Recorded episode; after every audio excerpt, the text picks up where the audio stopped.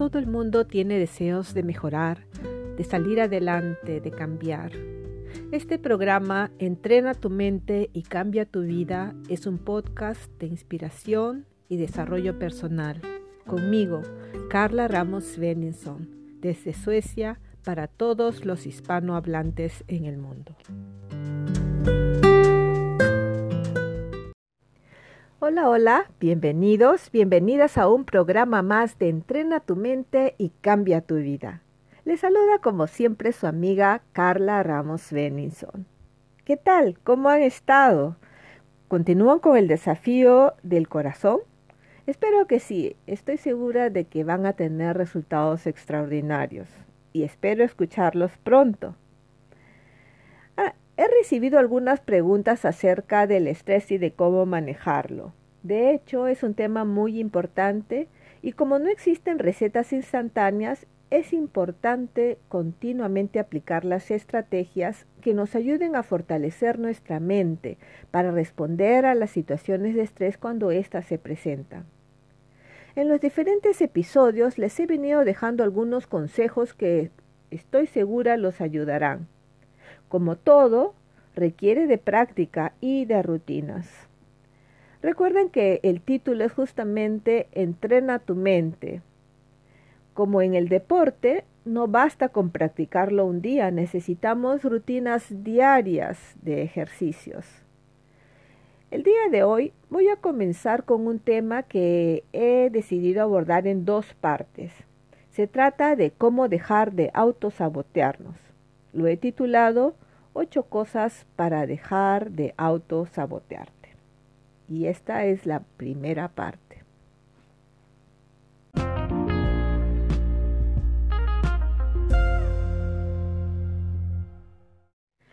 ¿Has estado tratando de cambiar ciertos hábitos o rutinas durante años y no estás seguro de por qué no avanzas, por qué no ocurren cambios?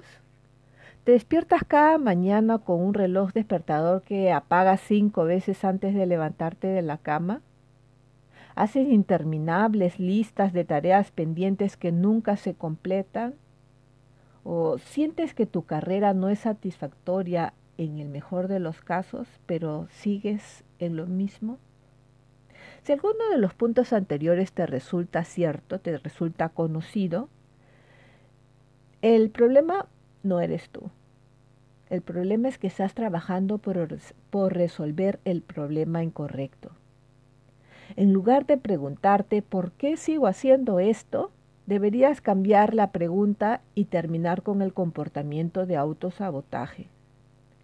Una vez que llegues a la raíz del asunto, podrás cambiar absolutamente cualquier comportamiento. Eso sí, te lo aseguro.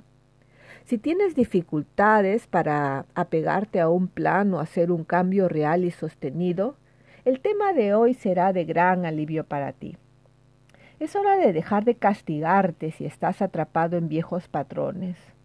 Te mostraré cómo, con las herramientas respaldadas por la ciencia que han demostrado ayudar a identificar las causas fundamentales del estrés, te podrá permitir seguir adelante con tu vida.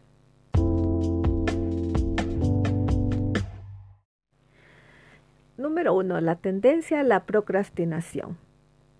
Existen muchos estudios realizados por gente brillante que han dedicado sus vidas a investigar la procrastinación. ¿Cuáles son los resultados? Bueno, para empezar, la procrastinación no tiene nada que ver con la pereza, la falta de ética laboral o tu capacidad de ser productivo. Pero sí tiene mucho que ver con el estrés en tu vida, si postergas constantemente o procrastinas, cosas como hacer listas de tareas, comprar nuevos planificadores y probar todos los trucos de gestión del tiempo no funcionarán. ¿Por qué? Porque hasta que llegues a la raíz o a la causa de por qué postergas, que es el estrés en algún área de tu vida, seguirás dejando de trabajar en lo que realmente necesitas hacer para hacer cosas que tal vez son menos importantes, como por ejemplo pasar toda la tarde frente a la televisión o en lo que yo llamo Netflix hipnosis. No me malinterpretes, no estoy en contra de nada de eso. Personalmente me gusta ver películas y a veces hasta una que otra serie. Pero si esto se convierte en un mecanismo de evasión, entonces es necesario restringirlo, ¿no crees? Las comedias o las series alivian el estrés de tu cerebro en el momento, haciendo que tu cerebro sienta que el estrés general en tu vida se ha ido pero luego te das cuenta de que era momentáneo y que las cosas que has dejado de lado te alcanzan y entonces te sientes aún peor. Bueno, ese era un ejemplo. De repente son otras cosas que utilizas para escaparte o retrasar lo inevitable, pero las consecuencias son las mismas. Independientemente si tu estrés está relacionado con algo simple o algo grave, se aplica la misma regla. Necesitas siempre ir a la raíz y eliminar esas tensiones de tu vida que causan desbalance. Y si experimentas estrés repetido relacionado con cosas de tu pasado, puede ser que tengas problemas de estrés crónico o estrés postraumático. En ese caso necesitarás ayuda de un profesional. Pero no te preocupes, la plasticidad del cerebro es increíble.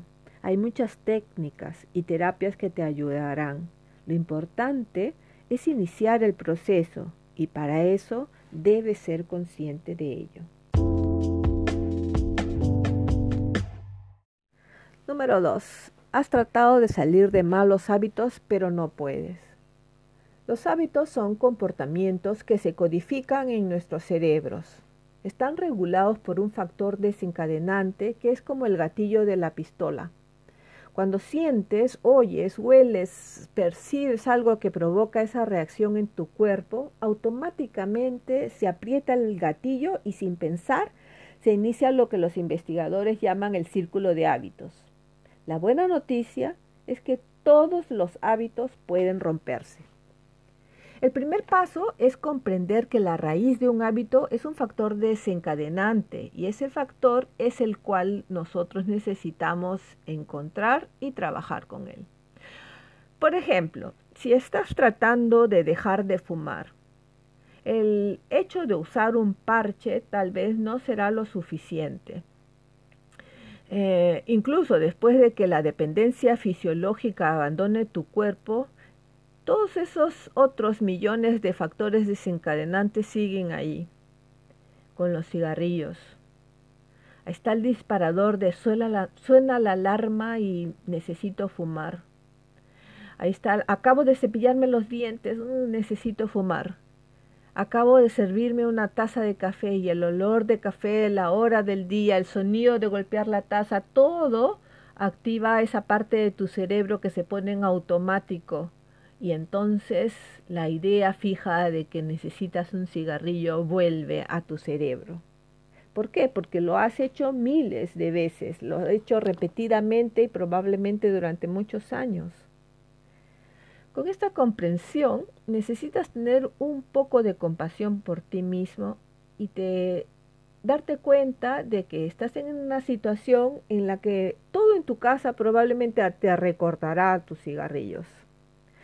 En lugar de deshacerte de los desencadenantes, lo cual es imposible, debes encontrar un nuevo comportamiento adaptivo al que recurrir, tan pronto como se active este otro eh, mecanismo que no es eh, positivo para ti. Las estrategias varían de persona a persona. Yo conozco casos de personas que después de haber fumado por años y años, dos o tres paquetes de cigarrillos al día, un buen día decidieron dejarlo y no volvieron a fumar más. Pero esos son casos muy, muy escasos. Así que es importante encontrar alternativas realistas que te ayuden a ti.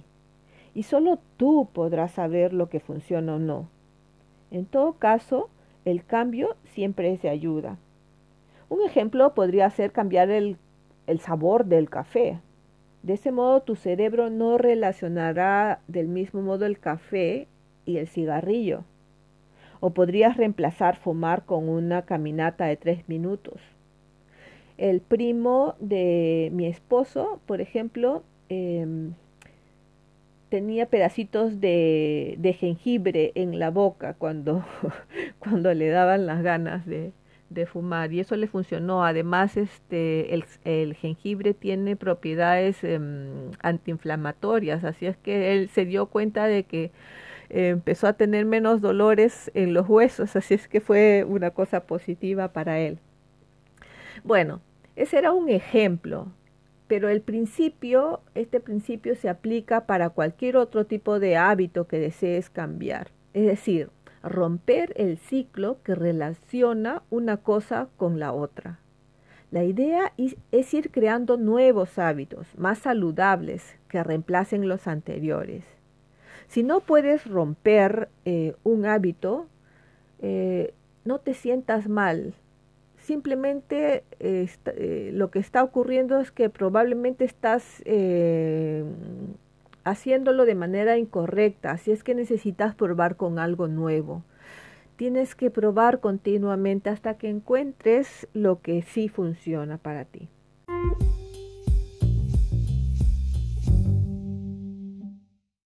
Número 3. No sabes cómo encontrar tu pasión.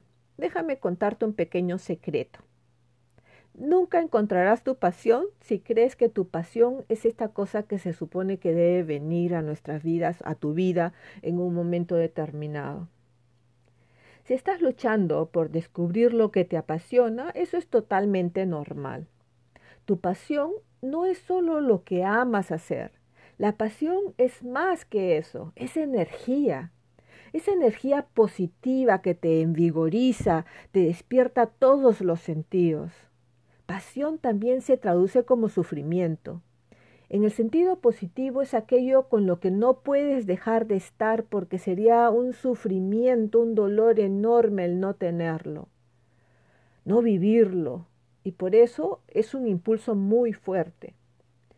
Una sugerencia es que si algo te da energía, síguelo y si te agota, aléjate de él. Si quieres descubrir qué te da energía, debes salir de tu zona de confort y comenzar a hacer cosas. Experimenta. Es la ley de la prueba y del error. Si estás tratando de encontrar tu pasión, haz todo durante el día con esta pregunta en mente. ¿Esto me da energía o me agota? Por ejemplo, no descubrirás que amas la carpintería si nunca has intentado eh, hacer algo de madera, trabajar la madera. O no sabrás si eres un buen orador hasta que te subas a un escenario y disertes. O tampoco sabrás que podrías ser un gran propietario de una panadería hasta que seas voluntario en una o trabajes en una. Tienes que probar un montón de cosas y descubrir lo que no te gusta y lo que te gusta y lo que realmente te apasiona antes de que puedas estar 100% seguro de aquello que es tu pasión y tu misión, lo que estás aquí para hacer, porque de hecho todos tenemos una misión, así es que hay que descubrirla.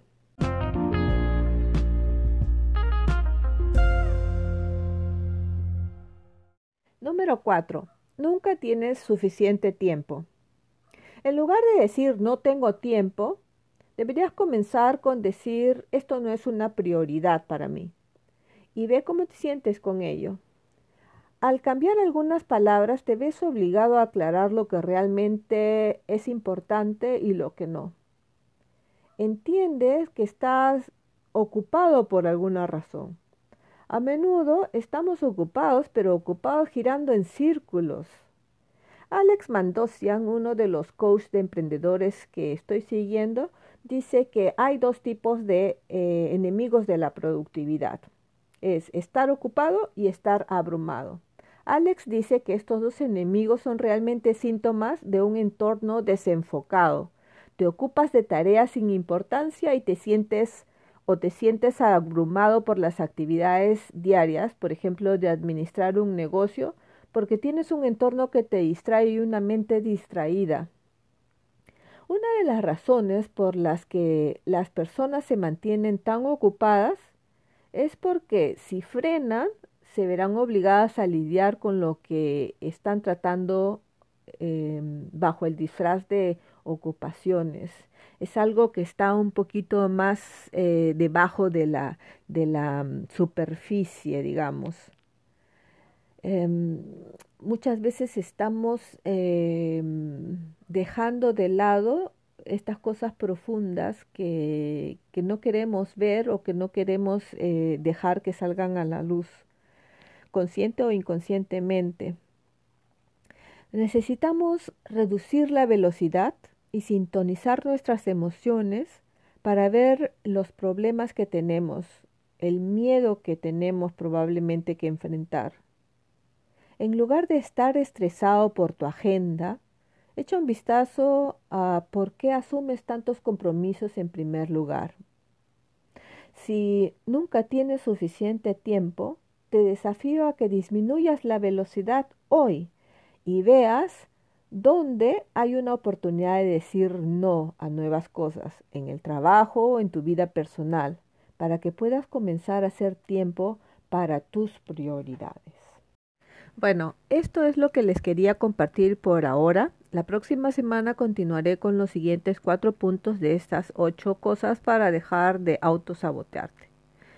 Les deseo una excelente semana que reflexionen y practiquen y no se olviden que la práctica hace el maestro. Y como siempre, les recuerdo, sean amables con ustedes mismos, ámense lo suficiente para darse tiempo para hacer estos ejercicios y amen la vida y vivan la compasión. Si hay algún punto en específico que le, te ha dado claridad y es de ayuda, por favor, cuéntamelo, escríbeme. Me alegrará muchísimo saber de ello. Los dejo con un fuerte abrazo, con bastante energía positiva y nos encontramos la próxima semana. Chao.